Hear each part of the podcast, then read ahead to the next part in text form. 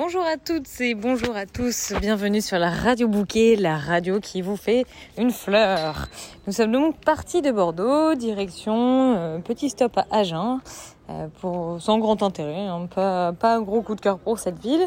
Et on continue un petit peu euh, direction l'Occitanie. Et on se dit que c'est pas mal aussi de, de regarder le site des plus beaux villages de France pour au moins avoir des, belles étapes, des belles, euh, des belles petites places de marché à conquérir. Et euh, nous voilà du coup sur le marché de Castel-Sarrazin.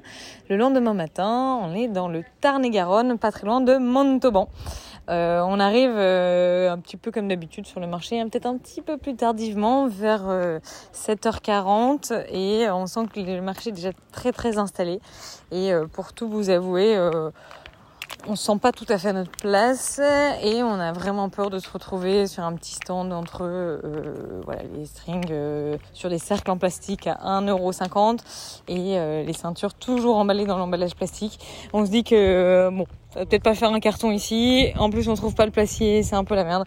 On se ravise, on, annule, voilà, on bâche. École buissonnaire ce matin, on n'y va pas. On va plutôt aller prendre un café sur la place du marché, on a le temps, il fait beau, c'est hyper agréable. Et, euh, et ça y est, on entend l'accent du sud euh, à plein nez. Là, on est, on pas loin de Toulouse non plus, donc forcément, on a un beau mélange de tout. Ça chante, ça chante, ça chante, ce bel accent. Et euh, ça raconte que monsieur le président s'est pris une grande claque. Attention, messieurs, dames. Donc, donc voilà, on se marre bien. Et puis on décide, comme prévu, d'aller voir ces beaux petits villages, euh, des plus beaux villages de France en Occitanie. Il y en a quand même pas mal.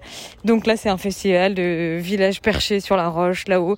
C'est absolument magnifique. Les vues sont dingues et, euh, et on trouve que les routes aussi sont belles. Donc même en voiture, on se régale. Ça, c'était aussi la bonne surprise puisque on a décidé toujours euh, depuis quasiment le début de Radio Bouquet de pas prendre d'autoroute euh, ni de péage. Voilà, ça c'était l'instant pince.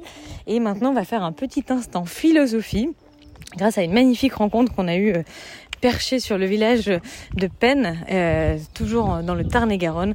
Je vous laisse écouter l'interview de ce philosophe fou qui cherche à euh, monter son musée. Voilà, à tout de suite. Rêver les gens que si on les accompagne à vouloir rêver. Juste quelques mots. Alors voilà, le philosophe que je suis remplit sa tâche. Et je vous demanderai, la seule chose, c'est de revenir. Eh ben avec Tôt ou tard, je ne vous reconnaîtrai peut-être pas, Non. Mais vous aurez connu ce farfelu. Avant que le musée soit ouvert.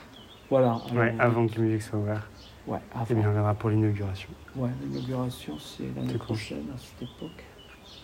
Donc Jean-Gabriel Gaulina, si vous tapez le nom, vous Jean-Gabriel Golina. son tableau. Il a quel âge, euh, monsieur, du coup? Il Oui, est est âgé, hein Il est mort il y a 50 ans.